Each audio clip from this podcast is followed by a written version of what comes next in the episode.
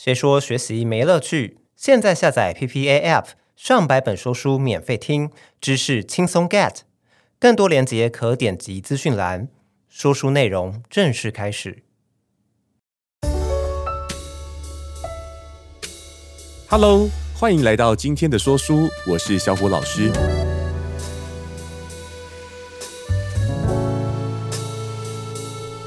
你听说过什么是高压型控制吗？其实，在许多人的伴侣关系中，都可能有其中一方透过施加压力的方式来控制对方的状况，像是干涉对方的打扮、衣着与发型，限制对方与家人朋友联系的方式，孤立对方的社交，或是透过贬义、羞辱的语气来打压对方的自我价值感。这样的关系很不平等，很可怕，对吧？但是啊，深陷其中的人们，因为对方以爱为名的控制，往往不知道自己其实正受困于对方的高压控制当中，或是明明已经意识到自己长期在这段关系中已经感到不舒服了，却不知道该如何从这段关系中脱身。这次想要与你分享的好书叫做《控制型伴侣》，作者丽莎·冯特斯。拥有心理咨商的博士学位，他专精于处理家庭的棘手议题，曾为儿童暴力与妇女家暴个案提供治疗与帮助长达二十五年。作者的著作、论文与篇章也频繁地被学术期刊、学者论文等引用，是高压型控制的学术界权威。作者在自序中也提到，自己也曾经经历过一段被他人掌控的关系。所以，也就更希望借由这本非学术而且平易近人的著作，来提供一些让人们得以检视自己的亲密关系是否失衡，或是从高压型控制关系中自救的方向。首先，我们先来了解一下，到底该怎么辨别我们现在拥有的这段关系是高压型控制关系呢？不是属于高压型控制的关系，我们可以称作为合作型关系。在这段关系中，两人会互相支持，可以共同讨论与决策事情的方向，有足够的商量空间。虽然在关系中产生冲突是在所难免的，但没有任何一方会因此而感到害怕、被威胁或被惩罚。在合作型关系的伴侣之间，会维持良好的互相连结，并且双方在这之中都能够受惠，像是能够获得成长，或是得到彼此的帮助。而在高压型控制关系中，则存在着施虐者与受害者这两个角色。施虐者会使用各种手段来掌控他的伴侣，而被控制的受害者呢，为了要避免冲突或被惩罚，会隐藏自己部分渴望、计划与想法。受害者或许有着想要抗拒的想法，或者背地里默默对抗着对方的控制，但因为不敢与他人倾诉。孤立感会与日俱增，严重的时候可能还会经历肢体或心理的创伤。而在关系当中所产生的各式各样的不平等，施虐者可能还会更进一步的强化高压型控制的现象，剥夺更多受害者的资源，像是受害者会失去对财产的掌握，切断受害者与别人的人际关系连结，甚至是受害者会几乎没有了自己身体的自主权。要注意的是，高压型控制是一种倾向，不是单一的行为就可以判断的哦。所以，如果你的另一半对你的交友方式提出限制，并不代表那就一定是高压型控制的施虐者，因为对方可能只是在这方面没有安全感。你只需要和对方适当的沟通，培养彼此的信任感就可以了。但是如果对方不仅仅只是限制你的交友，甚至还要求你减少与家人的联系，或是会频繁的去查看你的通话记录、监管你的行踪等行为，渐渐的想要控管你生活中的方方面面，让你失去各种自由，诶，那就很有可能是高压型控制的倾向喽。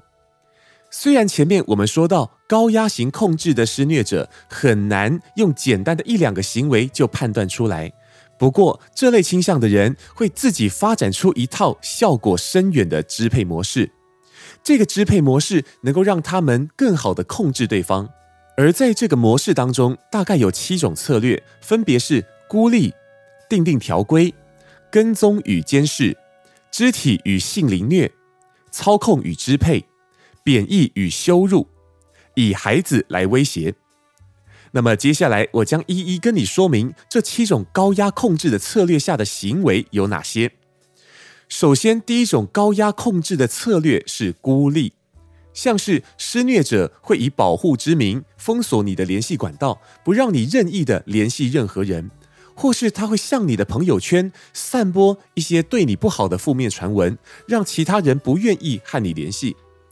有些施虐者甚至会采取比较强烈的手段，像是当你需要出去散散步，就提出他的紧急需求来和你当下的活动产生冲突，像是坚持要立即发生亲密关系，或是要求你带他去看医生，让你无法顺利进行自己的活动，达到孤立受害者的目的。第二种策略是订定条规。施虐者会透过订定条规来紧迫盯人，并且详细监督受害者的日常行踪，以维护自己的支配与操控权。有时候，这些条规会过于空泛，像是绝对不可以惹我生气，或是随时准备好我爱吃的食物。但是啊，谁知道做什么会令他生气，或是当下他想吃什么呢？这些条规让受害者非常难以配合。总之，这些条规乍看之下是为了维护关系，但其实只对施虐者有利。第二种策略是跟踪与监视。施虐者会监督另一半的行踪、电脑、邮件、日记、手机来电和讯息，时常检查对方的皮夹、衣服口袋、衣柜、抽屉等等，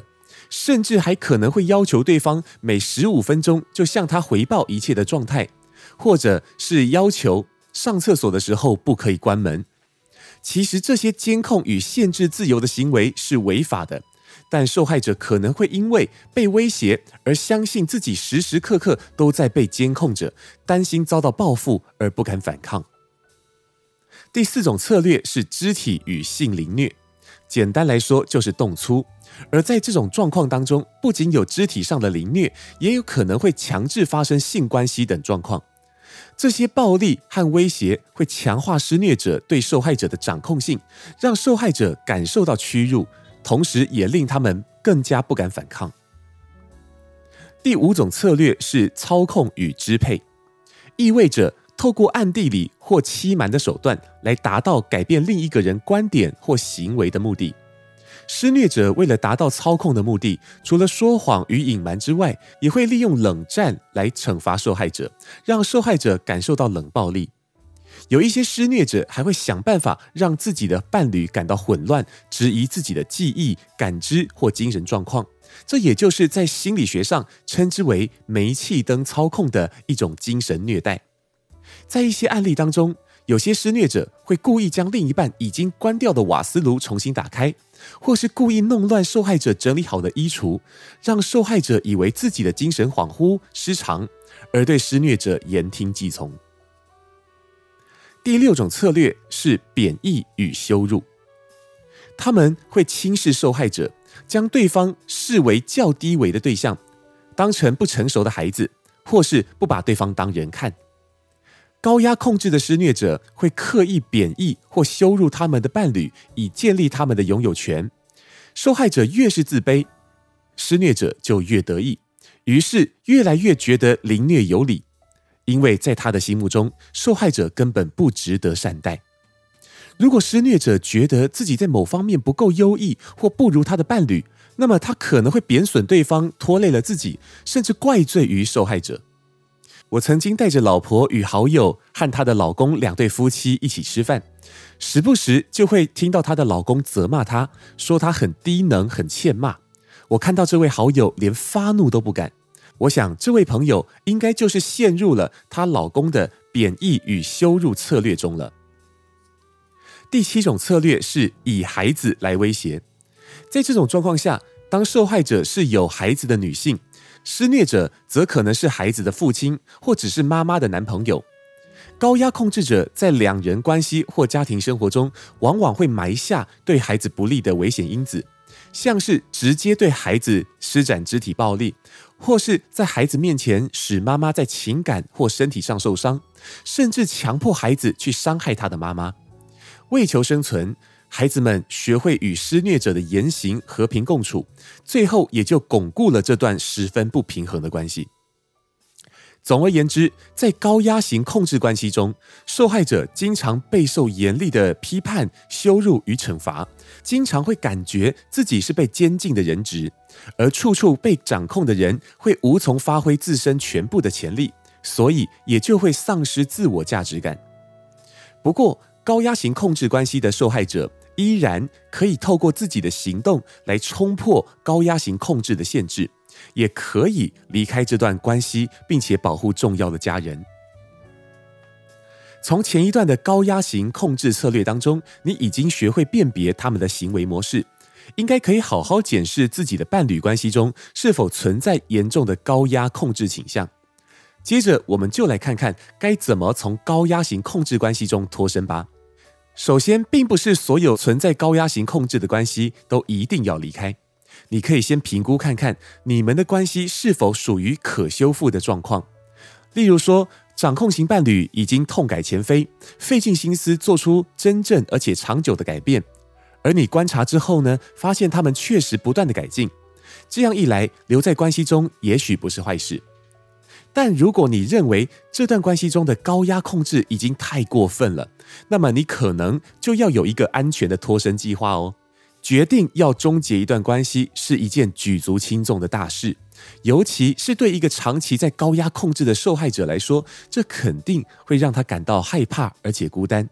而能够做到主动求助是非常重要的，因为一旦有人愿意帮助自己，就能减少孤单带来的恐惧感，也越来越能够正向地看待事情，让事情朝着自己理想的方向来发展。我们能够寻求协助的对象会有亲人。朋友，当然，你也可以求助于家暴防治中心或接受心理治疗与咨商辅导。当施虐者有较强烈的暴力倾向时，你甚至可以寻求警察的协助。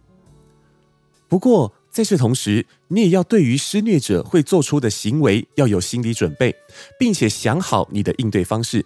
因为他们可能会跟踪你，或者四处散播不利于你的谣言，或是威胁说要对你施展暴力。如果没有警察的保护，那么轻率的决定终结关系，就可能会对你带来危险哦。有几件事情，请务必得要妥善处理好。首先是先避免对方有机会能用暴力来相待。接着，你要对自己的财务有所掌握，因为分手或离婚可能会使你的经济状况遇到冲击。做好准备，千万不要因为经济因素而不得不回头，重回高压控制的关系当中。